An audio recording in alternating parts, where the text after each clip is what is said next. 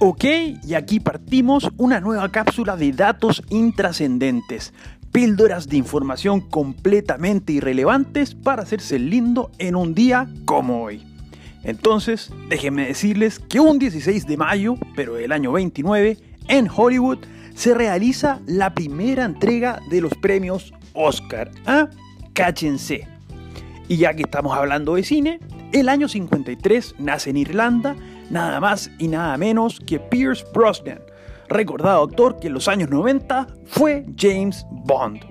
Por otro lado, en un día como hoy, el año 84 muere Andy Kaufman, actor, cómico, que no muchos conocerán, pero déjenme contarles que es la inspiración de ese recontratemón de R.E.M. llamado Man on the Moon.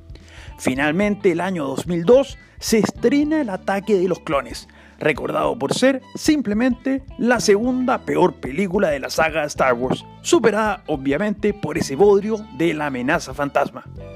Ahora hablemos de deportes.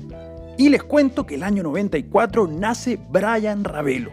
Si no conocen a Brian Ravelo, es completamente natural, porque es un futbolista completamente intrascendente, pero jugó en el Sevilla. Y el Sevilla, en un día como hoy, pero el año 2007, ganó su segunda Copa de la UEFA.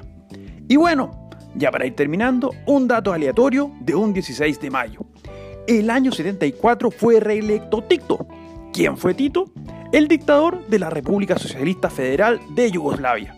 Y como se sabe, los socialistas son tan amantes de la democracia que decidieron escogerlo sin competencia alguna y en forma vitalicia, hasta que se muriera. Ahí tienen un ejemplo de sociedad y un ejemplo de democracia para el mundo, como siempre los socialistas alumbrándonos. Ok muchachos, eso sería todo para que tengan cómo lucirse un 16 de mayo. Soy Pancho Troncoso y no olviden de suscribirse a este podcast si quieren más datos completamente inútiles para cada día. Nos pueden seguir también en nuestro Instagram en arroba conversaciones intrascendentes. Será hasta mañana con más datos completamente irrelevantes.